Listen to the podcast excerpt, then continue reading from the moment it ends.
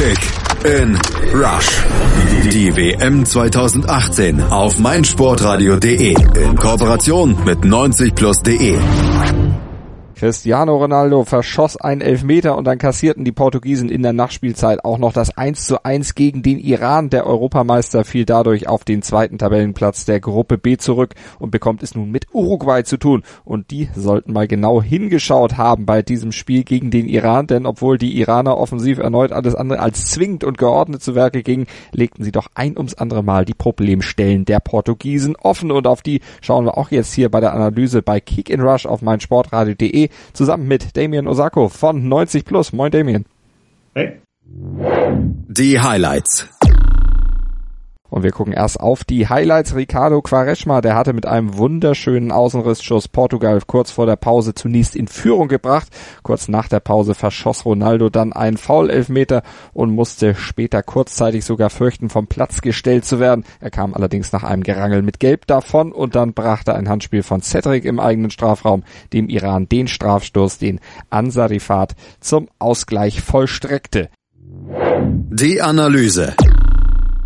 Wir steigen ein in die Analyse mit Damien Osako von 90 plus. Damien, anders als in den ersten beiden Gruppenspielen war Portugal diesmal gezwungen, das Spiel zu machen gegen den Underdog. Ja, das ähm, hat man auch gemerkt, dass es ihnen nicht wirklich liegt.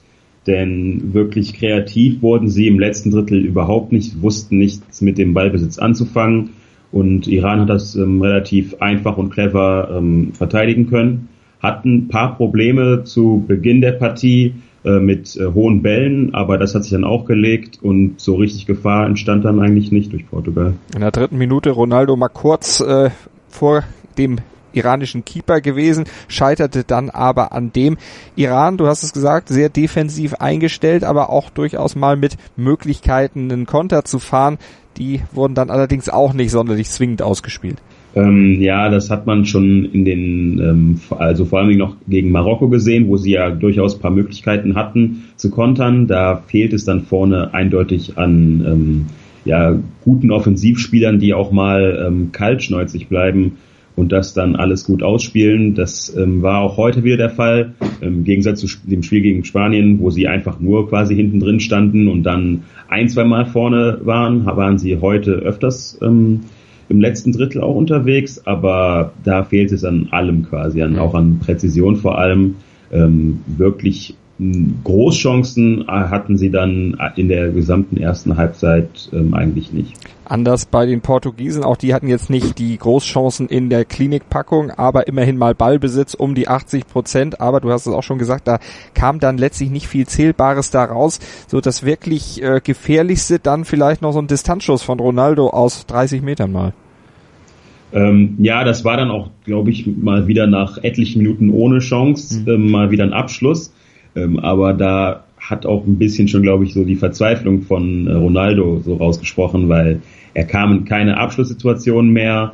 Ähm, generell Portugal kam in keine ähm, vernünftigen äh, Räume mehr. Dann so eine kleine Verzweiflungstat aus 30 Metern ungefähr, das ähm, war ja auch im Endeffekt nicht gefährlich. Aber vielleicht wollte er einfach mal ein Zeichen setzen. Da hatte Bayranwand im Tor der Iraner keine großen Probleme, aber letztlich das Mittel ist mal einfach mit einem Distanzschuss zu versuchen, vielleicht nicht unbedingt aus 30 Metern, aber doch dann vielleicht von der Strafraumgrenze. Das war ja dann kurz vor dem Pausenpfiff auch erfolgreich, denn Quaresma, der hatte mal wieder, was auch sonst, seinen Außenriss ausgepackt. Ja, definitiv sein Markenzeichen, ähm, neben dem äh, Rabona-Trick dann noch ähm, ja, was, was soll man noch zu äh, Quaresma sagen? Also das kann er, das hat er jetzt äh, ähm, zu Häufe bewiesen.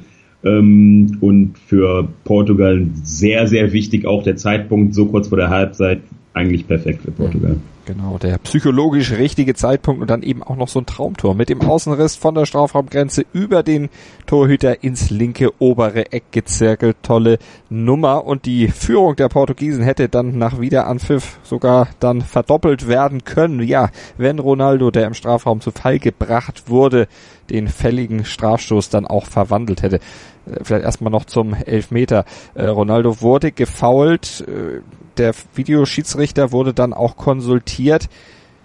Eine berechtigte Elfmetersituation, oder wie hast du es gesehen? Ähm, ja, also in der normalen Ansicht habe ich erst gedacht, dass ähm, Ronaldo da viel mehr draus macht. Mhm. Ähm, er, man sieht auch noch in den Wiederholungen, dass er auch unbedingt diesen Elfmeter will, sich schon einen Ticken früher schon Richtung Boden senkt, aber dafür war dann im Endeffekt dann die ähm, Berührung zu klar, als dass man da keinen Elfmeter hätte geben äh, können. Bisschen klarer auch als der im ersten Spiel gegen Spanien, oder? Äh, ja, auf jeden Fall. auf jeden Fall ein Elfmeter, der dann festgestellt wurde. Und Ronaldo, der hat sich den Ball dann auch selbst natürlich hingelegt, aber den Elfmeter schoss er halb hoch. Bayern Wand konnte schön fliegen und konnte auch gut parieren, aber so richtig geil geschossen war der auch nicht. Äh, definitiv nicht. Ähm, aber passiert auch mal den Besten, dass sie so einen Elfmeter dann schießen. Ähm, ärgerlich für ähm, Portugal. Danach wäre das Spiel, glaube ich, dann auch durch gewesen. Das wird tatsächlich durch gewesen. Aber dieser Elfmeter, diese Elfmeterentscheidung brachte dann auch so ein bisschen Gift ins Spiel. Ja, ähm, die Iraner waren äh, vor allem nach dem nach der Entscheidung zum Elfmeter haben sie den Schiri auch angegangen, ähm, lautstark äh, protestiert und danach war der Spielfluss auch mehr oder weniger weg. Ähm, Quaresma auch mit sehr viel Theatralik und ein paar mhm. Frustfouls. Äh, äh, oft lagen Spieler auf dem Platz, haben sich gewälzt und wollten ähm, vielleicht noch irgendwie, dass der Videoschiri eingreift. Ähm, da wurde dann für eine relativ lange Zeit auch noch nicht mehr Fußball gespielt von keinem der beiden Teams. Ja, der iranische Trainer äh, Carlos Queiroz, der hat sich da auch immer so ein bisschen dann noch äh, mit ein geschaltet, hat das Video-Schiri-Zeichen immer in Richtung Publikum gemacht. Da wurde er dann auch für ermahnt. Also auch jetzt nicht die unbedingt fairste Art, die der Trainer da übrigens ein äh, gebürtiger Portugiese natürlich und auch schon mal für die portugiesische Nationalmannschaft am Start gewesen. Der hat sich da jetzt nicht unbedingt mit Ruhm bekleckert, aber seine Mannschaft hat es natürlich dann insgesamt ganz gut gemacht in diesem Spiel, aus ihren Möglichkeiten letztlich ja, das Maximale rausgeholt.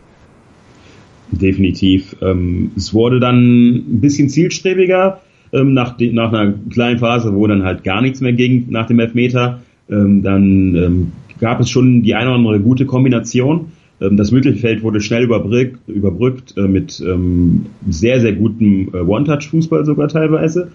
Aber letztendlich war es dann wieder der letzte Pass, ähm, der nicht gesessen hat und ähm, für Fonte und Pepe eigentlich meiste Zeit keine richtige Gefahr. Ähm, sie mussten sich dann nicht wirklich groß anstrengen, um da ähm, dann vernünftig zu klären. Es gab dann nochmal eine Chance von Godos, der mhm. nach der 34. Minute dann die erste Möglichkeit wieder hatte, dann irgendwann Mitte der 70, 70er Minuten war das, dass er einen Stellungsfehler der Portugiesen dann ausnutzte mit seinem Flachschuss, aber dann am Ziel vorbeischoss. Ja, und dann gab's nochmal wieder Aufregung um Ronaldo und um ein Foul was zunächst aussah wie eine Tätigkeit.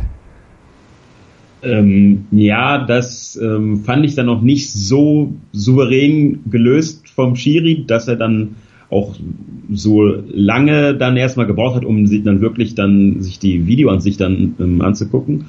Ähm, die, da stand er dann noch sehr, sehr lange und das kann ich verstehen, denn ähm, es war, es war wirklich so für mich an der Grenze zur Tätigkeit. Ich finde die, ähm, die Entscheidung mit Gelb ähm, geht auf jeden Fall klar, denn so ein richtiger Schlag Richtung Gesicht war da, fand ich nicht. Aber ähm, er hat ihn ja schon berührt, aber er wollte, glaube ich, eher ihn einfach zur Seite drücken. Ähm, da ist er mit Gelb dann eigentlich gut bedient. Mhm. Aber viel Arbeit heute auch für das Videoschiedsrichterteam da im Keller in Moskau. Die haben einiges an Bildern heute zu gucken gehabt, ja auch im Parallelspiel der Spanier gegen Marokko. Ja, aber was dann am Ende eben noch kam, war, dass der Ausgleich tatsächlich dann noch fiel. In der Nachspielzeit gab es dann noch das 1 zu 1 wieder nach einer Situation, die dann auch vom Schiedsrichter, vom Videoschiedsrichter nochmal gecheckt wurde. Denn Cedric, der spielte im eigenen Strafraum den Ball mit der Hand.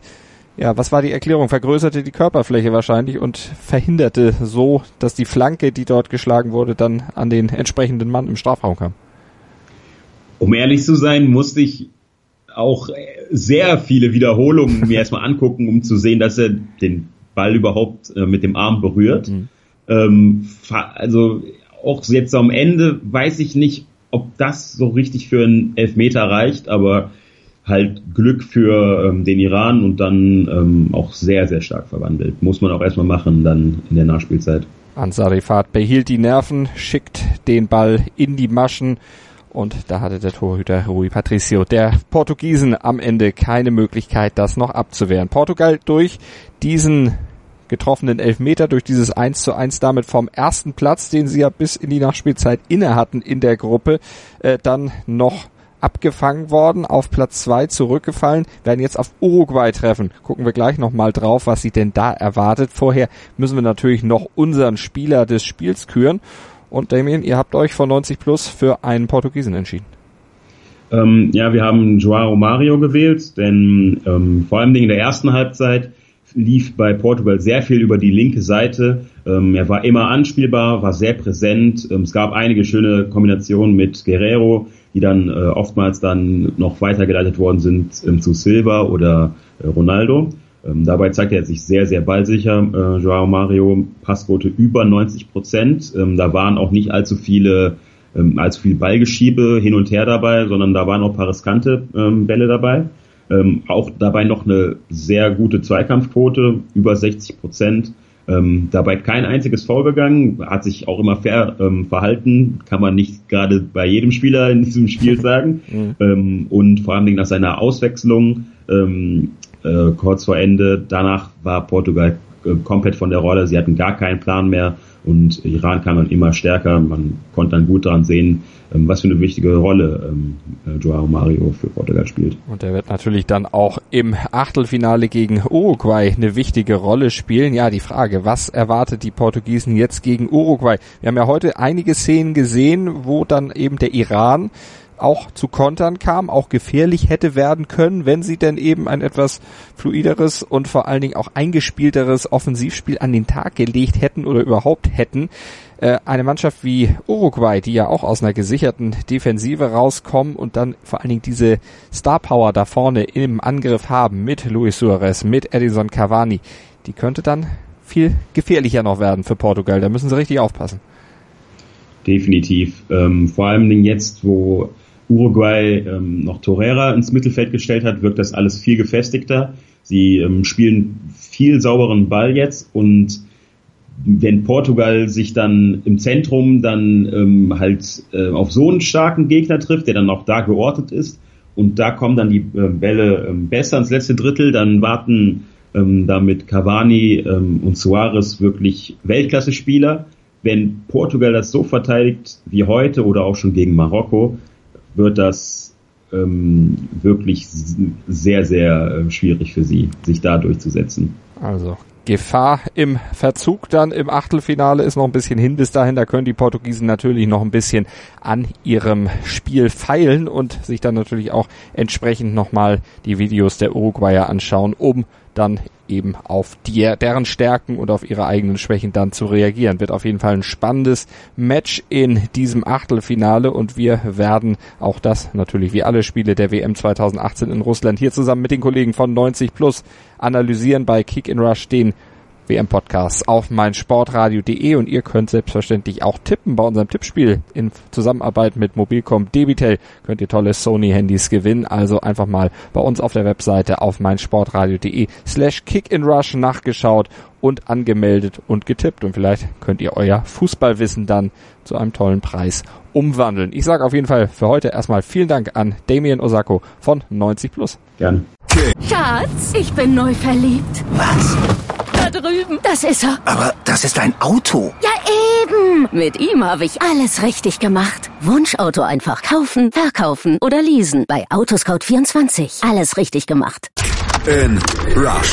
Das WM-Tippspiel auf meinsportradio.de. Präsentiert von Mobilcom Debitel. Registriere dich jetzt auf meinsportradio.de slash kick and rush und gewinne jeden Spieltag ein nagelneues Sony Xperia XZ2 Kompakt. Bereitgestellt von Sony. Kick and Rush. Die WM 2018 auf meinsportradio.de. Werde der Zar des Tippspiels. Schatz, ich bin neu verliebt. Was?